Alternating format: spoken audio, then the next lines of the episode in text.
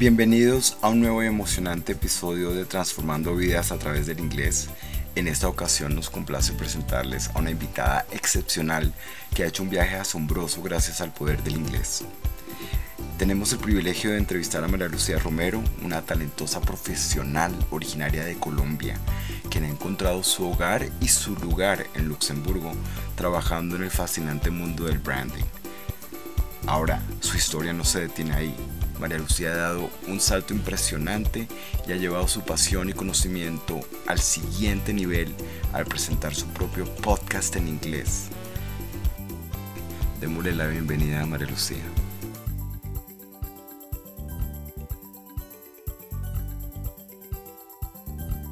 Pero bueno, cuéntamelo todo. Bienvenido. Merci beaucoup. Muchas gracias. No, súper, súper, súper, súper. Bueno, llevas cinco años en Luxemburgo. Eh, bueno, cuéntanos un poquito de qué has hecho allá. O sea, ya ha cambiado un montón todo lo que estás haciendo. Sí, ha cambiado un montón. Eh, decidí venir a Luxemburgo después de estar dos años en Barcelona. Eh, venida de Colombia.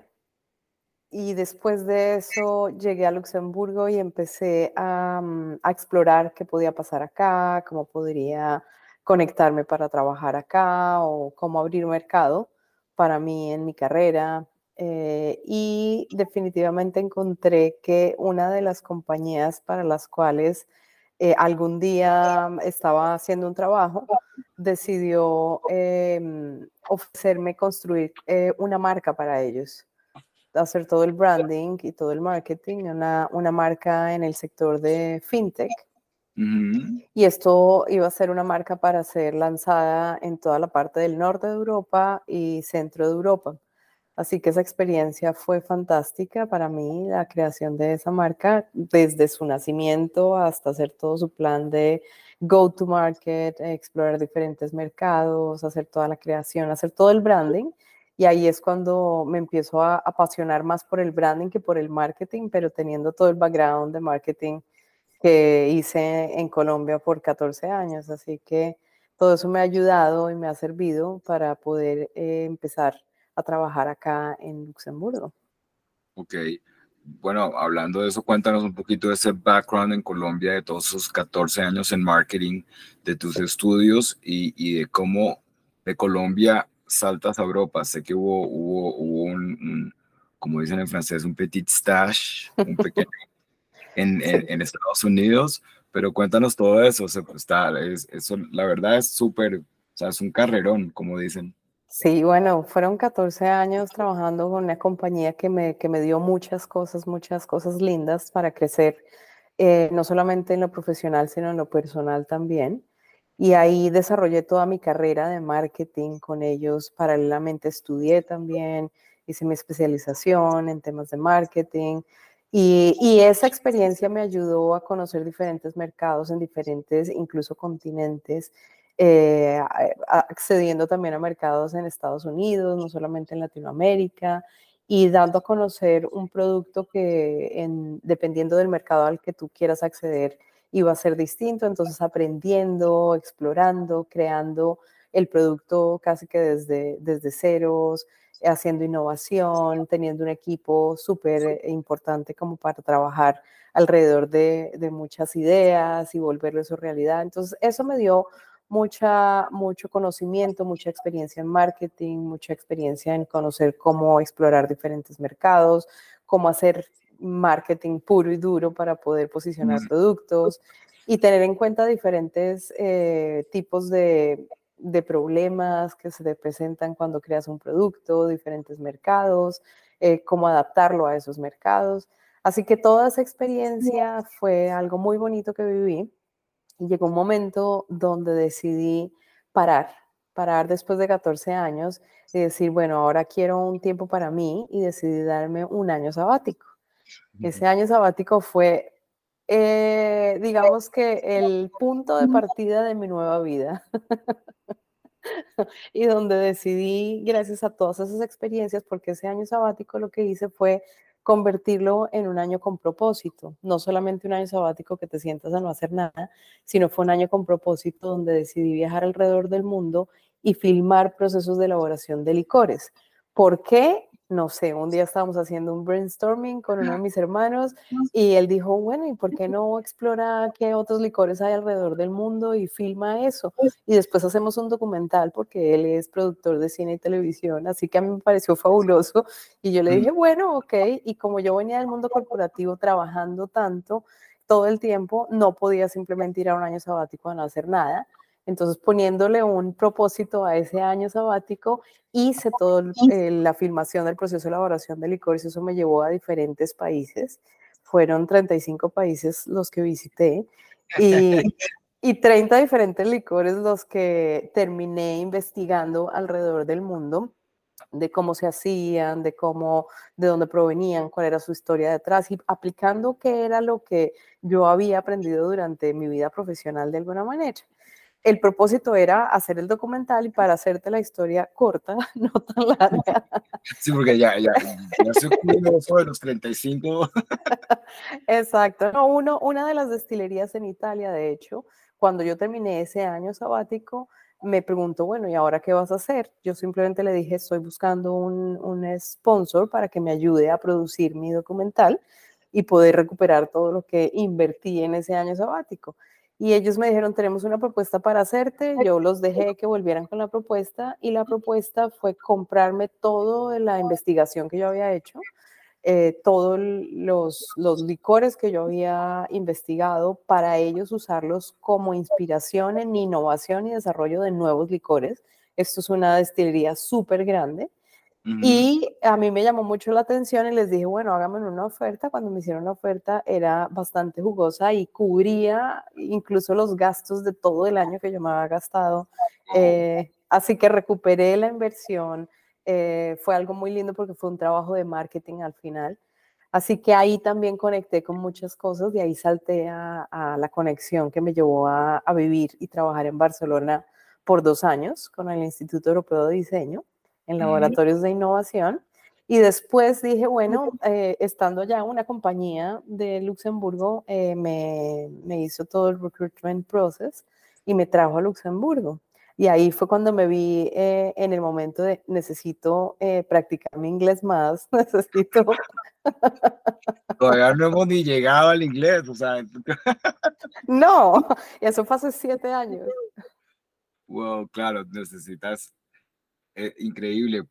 O sea que el documental nunca salió, lo compraron los italianos y se lo quedaron a ellos como, como, como literalmente como, como archivo, archivo investigativo, más o menos. Sí, pues de hecho me hicieron firmar un NDA eh, porque es información obviamente privada que ellos únicamente la iban a usar como inspiración porque el alcance que tuvo esa investigación era averiguar de dónde venía, de dónde provenía la marca, cómo habían hecho para posicionarla en los diferentes mercados y al ser diferentes países, eso da mucho conocimiento alrededor del comportamiento de los consumidores en cada uno de esos países. Mm. Entonces fue, fue un proyecto muy interesante que tuvo mucho valor y yo realmente con, con, mucho placer lo entregué a esta compañía y he visto lo que han hecho. Ahora tienen, tienen más de 200 diferentes tipos de licores. Es una familia italiana y es increíble, increíble además mi relación con ellos porque me volví pues muy cercana por toda esa información que terminé colectando para ellos te hacen la oferta en Luxemburgo y tú dices, oops, my English. Yes, that's right. okay, so what happened then? ¿Qué hiciste? Eh, llamé a Roberto Branwayne. Llamaste al language coach. I need llamé, help. Llamé a the language coach y si te acuerdas bien, en ese momento yo ni siquiera sabía eh, cómo estructurar un email correctamente porque si bien yo había trabajado algunas cosas en inglés, no tenía todavía el conocimiento ni la estructura para realmente hablar, escribir, hacer negocios y, ser responsable de un cargo en una compañía que de todas formas yo era como una consultora externa, pero después esa compañía decidió contratarme como CMO. Así que eh, fue algo muy, muy eh, challenge eh, así que bueno, esa, es un poco la, la, historia del momento en el que decidí, bueno, necesito inglés y yo tomaba parte de mi tiempo todos los días contigo, aprovechando el horario de Colombia. Decía, bueno, para mí es perfecto de tal hora a tal hora practicar, practicar, escribir, leer, seguir escuchando todo el tiempo inglés. Y probablemente lo más eh, challenge, se me olvidó la palabra en español, no, pues tan gringa. Retador. Lo más retador fue definitivamente.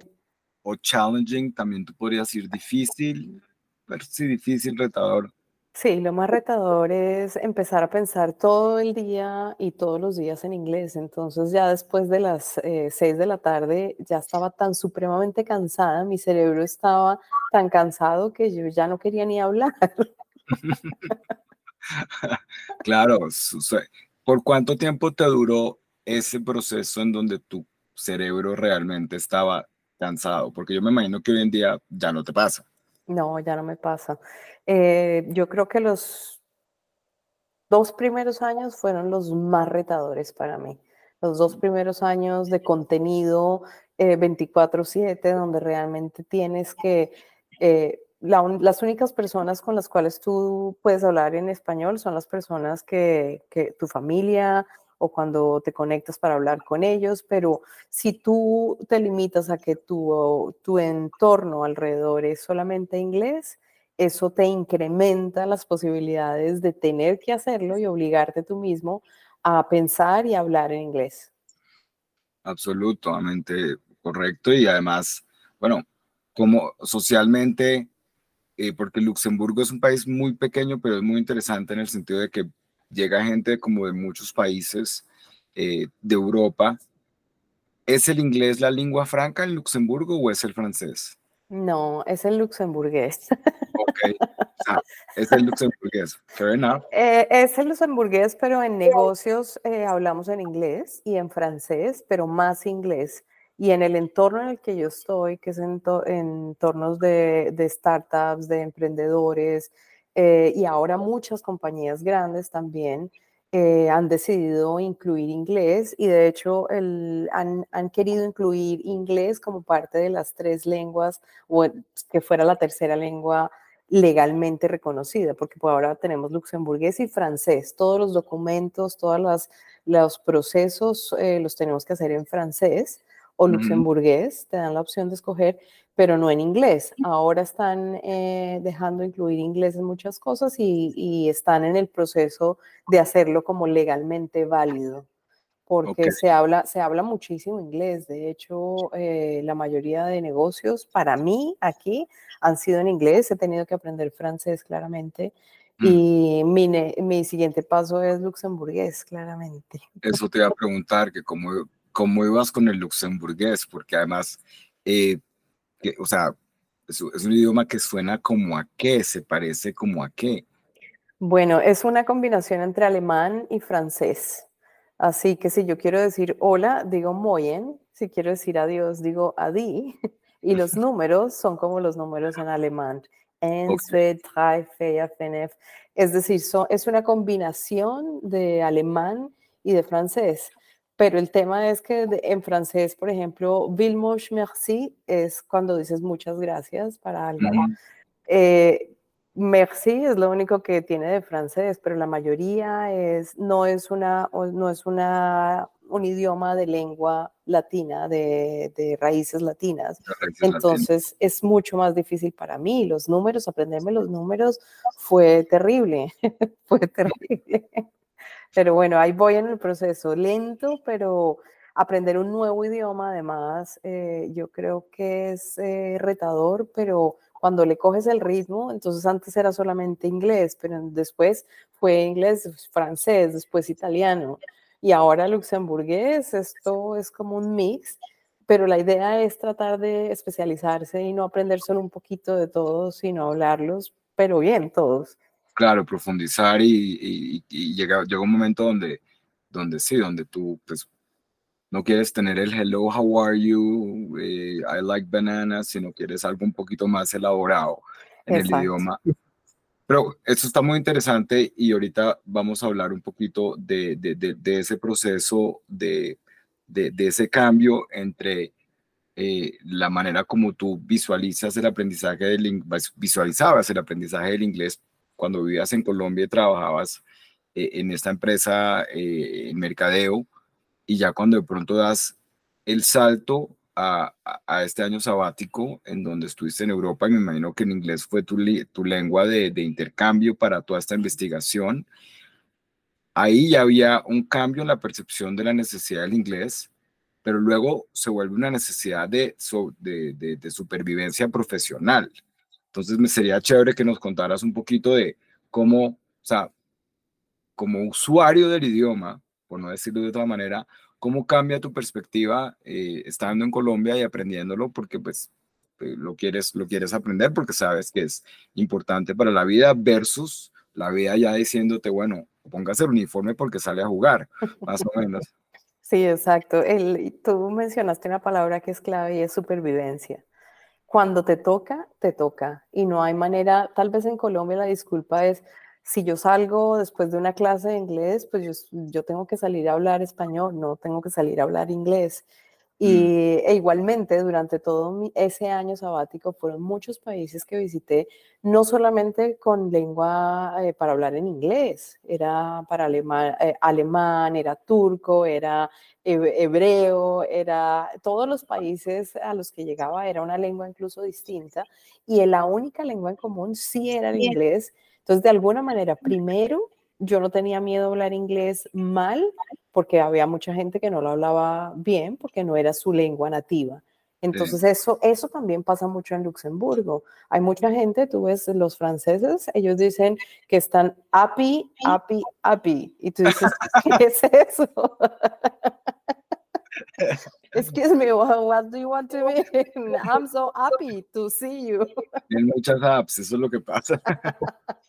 I'm so happy. No, está bien. Genial. ¿Cuánta gente vive en Luxemburgo? Eh, es, es, es, un paradigma porque en, en papel son 500 mil habitantes, en papel pero durante el día circulan alrededor de un millón y medio personas, porque la mayoría, vivir acá en Luxemburgo ciudad es muy costoso, entonces la mayoría de gente se va a los, a los digamos, barrios alrededor eh, o pueblos cercanos, incluso mucha gente se va a vivir a Francia o a vivir a Alemania, que es más barato que Luxemburgo o Bélgica. Entonces los países alrededor son más baratos, la vivienda es tres veces más barata que en Luxemburgo. Entonces, lo que ellos hacen simplemente es Luxemburgo, Luxemburgo además es un país que tiene transporte público gratis. Entonces, ellos llegan hasta donde empieza Luxemburgo y de ahí cogen el transporte para venir, no les cuesta nada. Así que se ahorran mucho dinero en temas de transporte porque no tienen que pagar y la vivienda es mucho más barata. Yo, por ejemplo, puedo escoger en ir a hacer mercado si quiero que sea más barato, Alemania o a Francia, y, es genial. Son diferentes productos, diferentes marcas, yo con mi tema de, de branding, pero es increíble. En un día puedes recorrer eh, cuatro países en, en, un solo día, estando en Luxemburgo. Espectacular. Esas son las, esas son las cosas de Europa que son, que son increíbles. O sea, Si uno quiere hacer eso en, en Sudamérica, tendrá que ir al Iguazú, al Amazonas, en, a Leticia. Exacto. poder estar en tres, en tres fronteras. Cuéntame, cuéntame un poquito del proceso con branding, eh, o sea, pasar del marketing al branding y todo lo que, lo que el branding conlleva y los retos que te ha traído y, el crecimiento que has tenido. Eh, me encanta esa pregunta porque me va a hacer hablar de lo que más me gusta, que es lo que hago ahora mismo. Y el cambio eh, fue un cambio interesante porque marketing me dejó mucha estructura. En marketing tienes que saber de números, en marketing tienes que saber del producto, tienes que saber de ventas, tienes que tener muchas cosas puestas sobre la mesa para entender cómo mercadear un producto, por decirlo así. Escoger branding es irte a las razones por las cuales esa marca existe y lo que vas a comunicar. Entonces, si tú no combinas esas dos partes, resulta que el marketing lo puedes hacer, pero no conectar con el usuario. Entonces el usuario nunca se va a enamorar de tu marca para volver a comprarla otra vez. Entonces esa es la parte linda del branding y eso es lo que más me ha gustado. Pero lo que he hecho es combinar esos dos y terminar creando una metodología que hace ver toda la parte de marketing y al mismo tiempo la parte de branding para poder comunicar un mensaje que realmente le llegue a la gente al alma y que haga ver las marcas de una manera distinta. Esa fue mi transición y la razón por la cual no me quedé solamente con marketing, sino explorando muchas más cosas. Bueno, ¿qué pasa con el branding? ¿De dónde viene? No, no es solo un logo, no, tiene un trasfondo, tiene un trasfondo de, de por qué la marca existe, de, de cuál es, de dónde viene el nombre, cuál es la historia detrás de las marcas, qué es lo que realmente conecta. Así que eso, eso es lo que más me ha gustado hacer el branding. Y de hecho, esas son todas las historias que estoy en este momento investigando para mi nuevo proyecto, eh, que es un podcast donde hablo básicamente de branding y marketing de alguna manera. Eh, te me adelantaste la pregunta. Perdón. Yo quería, no, no pasa nada. Yo quería mencionar el podcast es, como la, the cherry on top, ¿no? La cereza encima de todo el helado, pero, pero, pero me parece mejor que tú lo hayas, que hayas llevado a eso. Bueno, cuéntanos, o sea, lo primero voy a preguntar, yo ya sé, pero cuéntanos en qué idioma está el podcast. Es en inglés. El podcast es en inglés, mis invitadas son en inglés y digo invitadas porque tengo un propósito también con el podcast, que es Women Empowerment. Así, Sí, very, very popular subject, very popular subject. Te cuento que, que eh, en, la persona que trabaja conmigo así de mano derecha también va a empezar con Female Empowerment. Eh, varias amigas de la universidad también están con Female Empowerment. Ok. genial. Genial, súper bien. Pero volvamos a lo, o sea, para mí lo más importante es literalmente yo te conocí de alumna en inglés y ahora estás con, produciendo un podcast con invitadas europeas. Eh, ya vi par capítulos, pero no sé si ya tienes también eh, americanas eh, en inglés. O sea, de alumna a podcaster en inglés, me parece esa cosa Absolutamente, de, de, de, de, marcar, poner el diploma, sello. I'm very proud, estoy muy orgulloso de paso, pues aquí, felicitaciones, congratulations, that's amazing. Uh, pero cuéntanos, por un lado, cuéntanos, profundicemos un poquito en cuanto al podcast, en cuanto al tema, um, y luego un poquito en cuanto al reto de hacer un podcast en inglés siendo tu segunda lengua. Exacto. Bueno, eh, gracias por eh, tus felicitaciones. Para mí es muy importante recibir ese, ese stamp, ¿sabes? Como de, bueno, felicitaciones, lo has logrado, porque para mí tú sabes lo que significaba realmente poder hablar inglés fluido. Yo simplemente quería hacerlo y, y ya, ¿no? No tenía la paciencia, yo ya quería hablar perfecto y eso tiene un proceso y tiene un proceso donde aún cada día necesito seguir aprendiendo palabras nuevas. De hecho, hay muchos temas que, que me veo a veces que no sé cómo pronunciar o lo que sea. Y asimismo los voto en el podcast, porque el podcast es auténtico. Es decir, hay mucha gente que me ha escrito y dice, me encanta tu acento en inglés como colombiana. y yo, ¿en serio?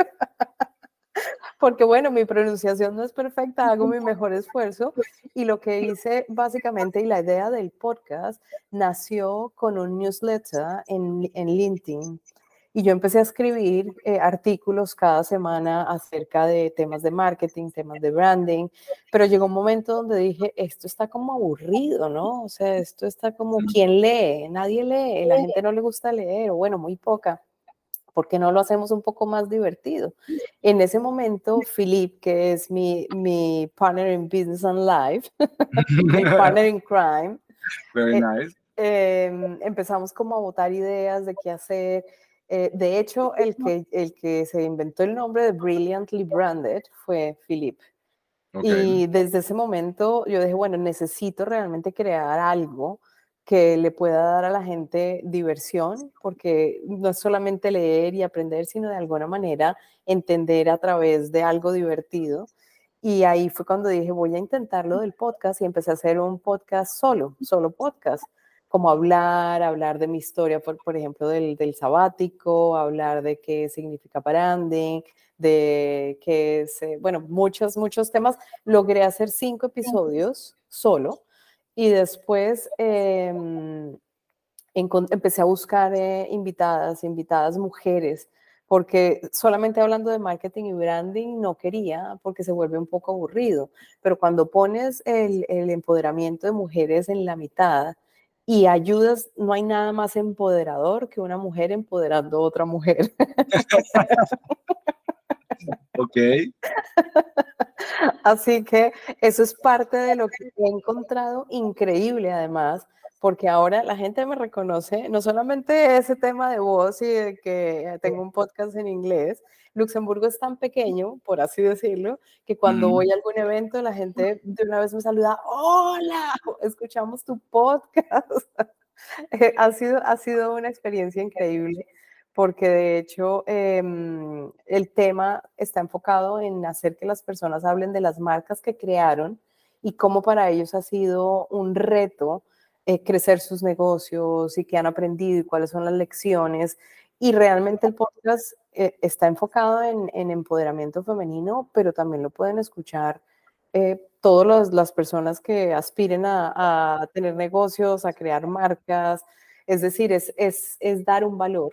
Entonces, esa es como la experiencia, ese es el propósito, es generar valor, es no quedarme con todo ese conocimiento que he tenido ya a lo largo de casi 20 años trabajando en marketing y branding, sino poder de alguna manera entregarlo al mundo en diferentes maneras Así que por eso terminé decidiendo em, ser podcaster.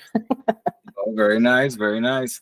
Bueno, tú sabes que a estas alturas del partido ya uno, incluso tú puedes decir que es parte del marketing, que es parte del branding.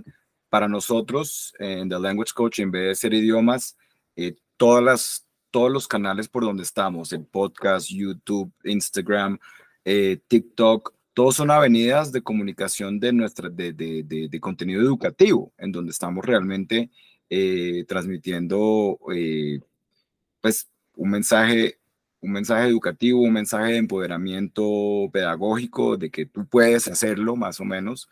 Eh, no, más o menos no, lo puedes hacer. Pero, mira, la gente le encanta. Es, es interesante porque hay como diferentes nichos dentro de la audiencia que uno tiene. Y, por ejemplo, este podcast lo va a ver un montón de personas ah, y les va a encantar. Y hay otros que simplemente van a escribir, no, Robert, yo quiero que tú hables del verbo to be y cómo se conjuga. Correcto. Entonces, tienes, tienes, tienes que hacer ese balance. Hay dos cosas que te quería preguntar. Eh, una, a mí me parece muy o sea, interesante, no, me impacta mucho que todavía a estas alturas del siglo XXI, eh, mira que te estoy diciendo que estoy rodeado de muchas personas, bueno, primero que todo, estoy rodeado de mujeres, toda mi empresa son, la mayoría son mujeres, la mayoría en teachers es hombres y mujeres, pero el uh, headquarters, eh, estoy rodeado de mujeres y simplemente es no, no es como que yo me senté y dije, bueno, tengo que llenar una cuota, no, simplemente sucedió. De pronto fluye más trabajar con mujeres en la oficina, pero el tema del empoderamiento femenino es un tema que está muy, muy presente. A mí me impacta todavía que, que, que ese deba ser un tema que uno tenga que tratar a estas alturas del partido, ¿no? O sea, es como, eh, cuéntame un poquito de si, si, si hay, por ejemplo, hablar de, de, de, tu experiencia trabajando como ejecutivo en Europa. Si igual en Europa, en los diferentes países que has estado, uno encuentra como diferencia, resistencia al hecho que seas mujer. No, pues además, quítale latina y, demás, ¿no? Pero eso le añade a la, a la pimienta, pero um, no sé si, si ¿qué, ¿qué, nos puedes contar de eso? Oh, bueno, eh, ese es un tema grande, ese es un tema grande porque en Europa creo que es eh, aún peor que en Latinoamérica que en Colombia. Así que eh, para mí ha sido súper difícil, pero de alguna manera a través de decidir no cambiar y ser la misma, ser auténtica, mantenerme y ser, eh, adorar mis raíces colombianas porque las adoro. Eh, yo no me avergüenzo de absolutamente nada. Hay mucha gente que simplemente no dice que es colombiano o no dice que es de otro país para tratar de encajar yo la verdad no trato de encajar. Yo simplemente llegué aquí de pronto, ¡boom! caí encima. Eso es un poco relacionado con la personalidad, yo creo.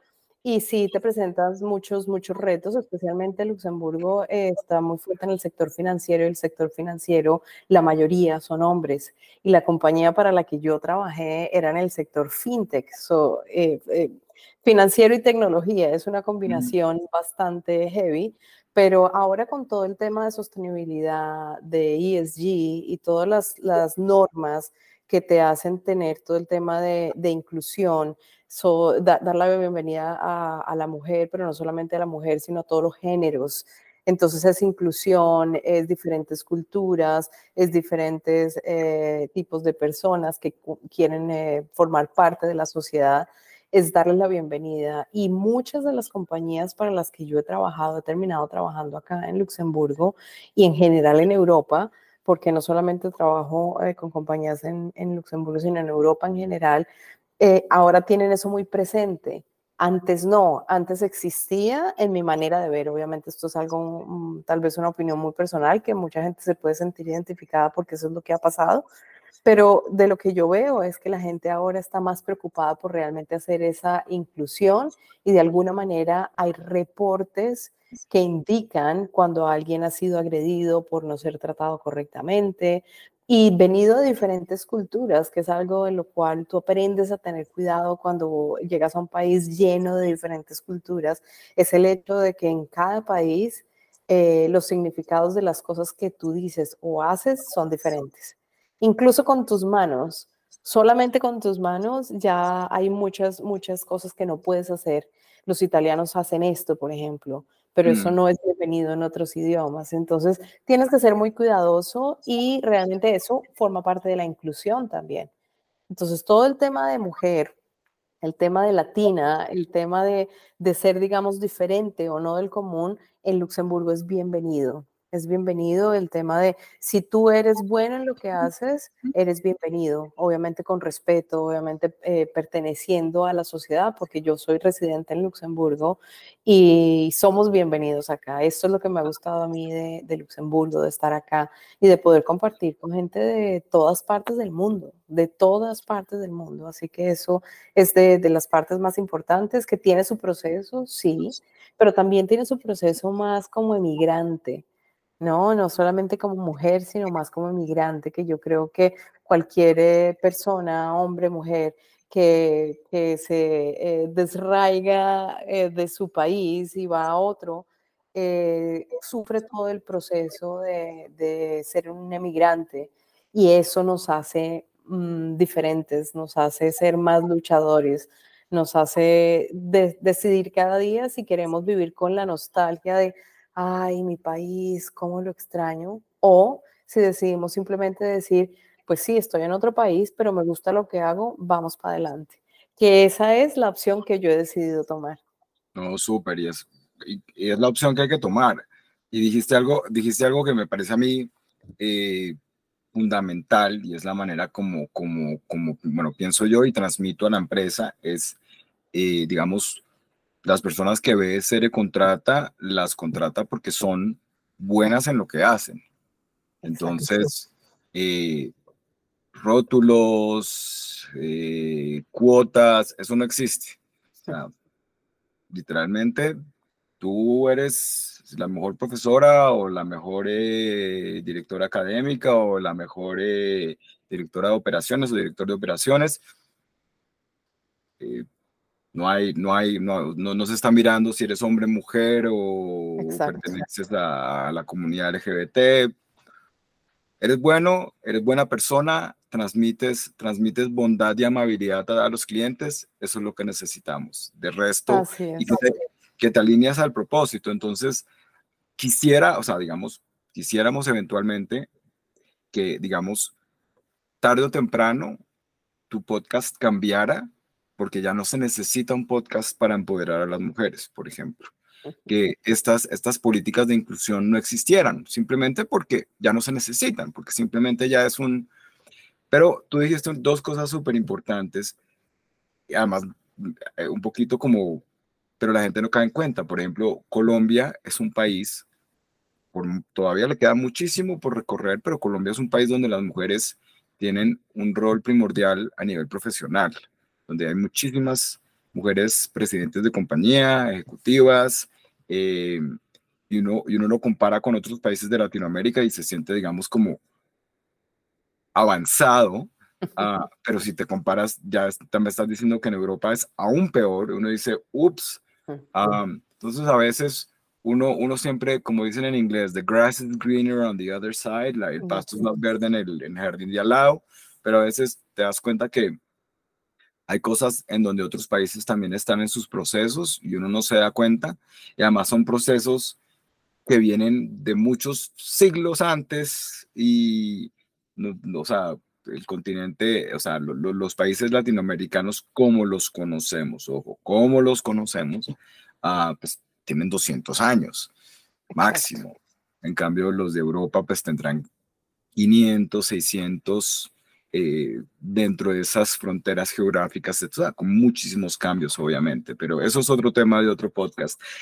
Te voy a, ya, ya para entrar a, cerrar, mi cuñada en una entrevista, mi cuñada Andrea, eh, en una entrevista en la W, creo que fue la, también la entrevistaron, y ella dijo una cosa que quiero compartir contigo, a ver si tú estás de acuerdo, que eh, una de las, de las, de las, digamos, de los retos que se representan a las mujeres versus los hombres en nuestras sociedades, y yo no sé si sea en Europa también, es que el hombre, el hombre no tiene problema en, la voy a voltear, la mujer es mucho más,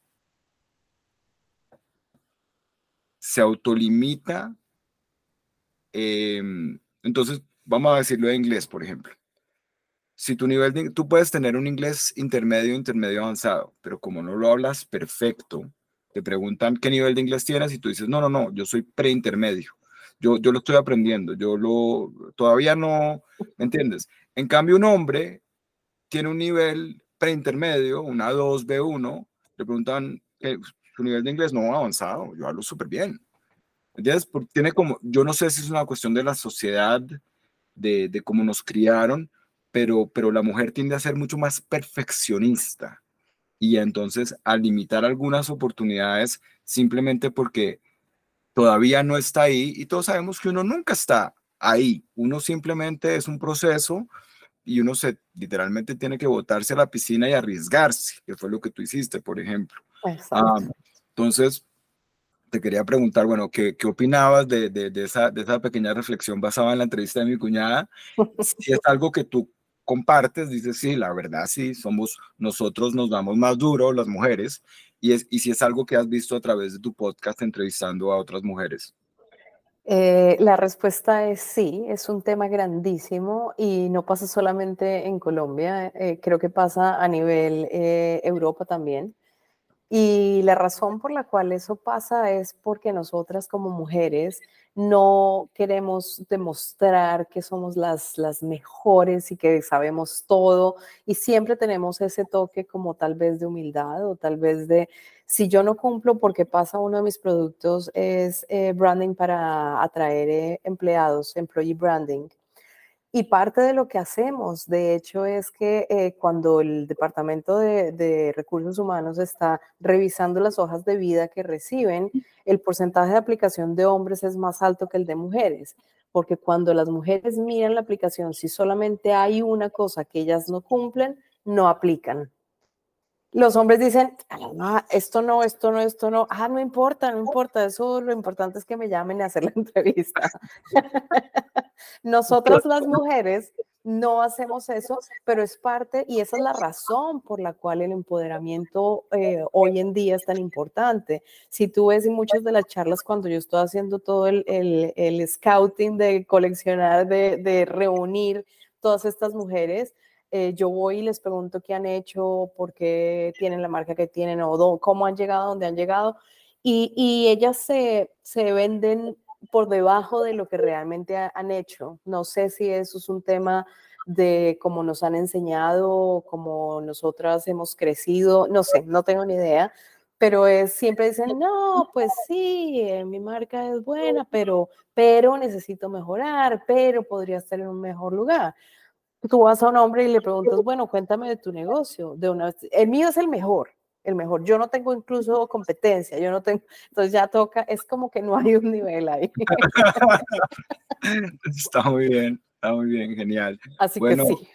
Así que sí, no, un sí definitivo, un sí definitivo. Sí, sí, los hombres somos más chicaneros y eh, we make it until we fake, we fake it until we make it. Exacto. Ah, y, sí, el, el, nivel de exigencia es diferente, pero sí, y, y, yo lo digo por conocimiento de causa, yo he visto en muchos procesos o incluso muchos clientes me dicen, eh, me han dicho, obviamente ya, afortunadamente ya no es la situación, pero necesitas 30 teachers para, para suplir la necesidad y yo sé que tengo solo tres teachers y yo, no, no, claro, obvio.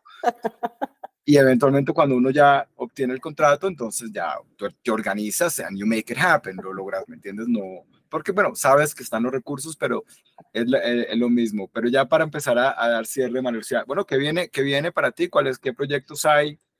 En, por lo menos en los próximos seis, seis meses a dos años. What's going on? What's going on? Bueno, la, el tema es que, eh, como decía un amigo mío, se creció el enano, porque el podcast me ha traído eh, mucho trabajo por hacer.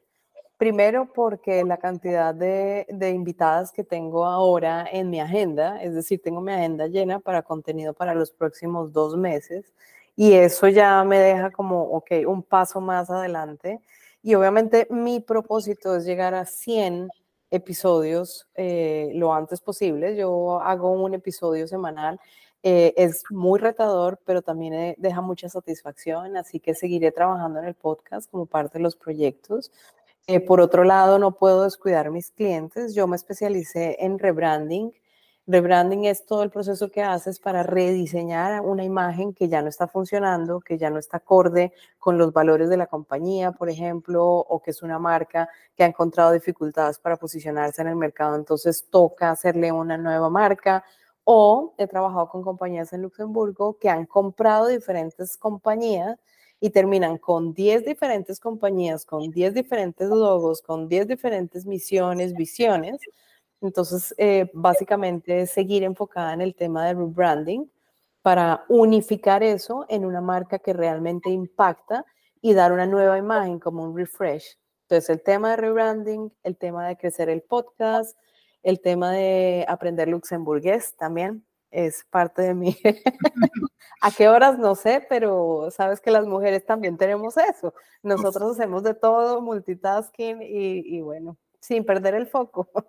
Sin perder el foco, sí. y en eso, eso, a mí se me dificulta mucho el, multitasking. Yo, a los hombres se les dificulta mucho, no eres solo tú. sí, ahí hay una división clara. Sí, dicen que, que, la mujer puede tener el bebé, en, el bebé en la mano, el celular en la otra, la olla cocinando. Eso. Y uno, está, no estoy aquí haciendo un huevo frito, por favor, me espera, no me va a hablar. ¿no? Es, el, el, literal, literal, pero bueno, genial. María Lucía, as always a pleasure, como siempre un placer. I hope I can visit you in Luxembourg. Um, the sooner the better. Um, y ahorita pues que están en verano, aprovechar, delicioso. That's pero bueno, very nice, very nice. Always a pleasure. Uh, todo el mundo invitamos, vamos a dar los enlaces del podcast de María Lucía para que eh, se unan, lo oigan semanalmente. Está espectacular. Gracias. Um, y bueno, I hope this is not the last time we meet for, a, for a podcast or for a chat. claro que sí. No, gracias Robert por invitarme y por realmente darle a tu comunidad también valor porque creo que parte de las cosas más importantes no solamente es decir, voy a aprender inglés y no practicarlo, o voy a aprender inglés, tal vez algún día lo, lo, pueda entender. Y lo más retador es la gente que dice, sí, sí, sí, yo, yo sé inglés, yo hablo inglés perfectamente, y se ponen a hablar con otra persona en inglés y empiezan, eh, eh, oh, yes, fantástico. Así que realmente Em, practicar inglés es la única manera que te va a hacer lograr los objetivos que quieres de poder hablarlo fluido, entenderlo, trabajar. Así que practicar es lo más importante. Absolutely. We'll transmit that to all the students. Vamos a transmitirle eso a todos los estudiantes. Continuamente lo hacemos, pero seguiremos haciéndolo, pero utilizando eh, si no hay ningún problema, utilizándote como ejemplo y abanderada de que, se, puede, se, puede, se, logra y, te cambia y te transforma la vida. Sí, te abre oportunidades, eh, es, es, es, realmente una herramienta que, que, que, recomiendo. a toda la familia. A toda la familia. Súper genial. Vale. Un abrazo grande. Vale, muchas gracias, mi Robert. Lo mismo para ti.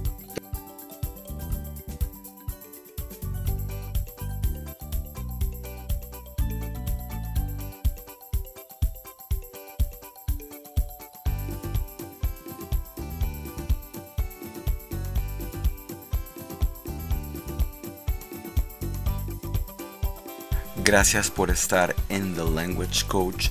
Aprende idiomas con The Language Coach. Transforma vidas a través del inglés con The Language Coach. Un episodio más de este podcast fabuloso. Me encanta estar con ustedes y nos vemos en el próximo episodio.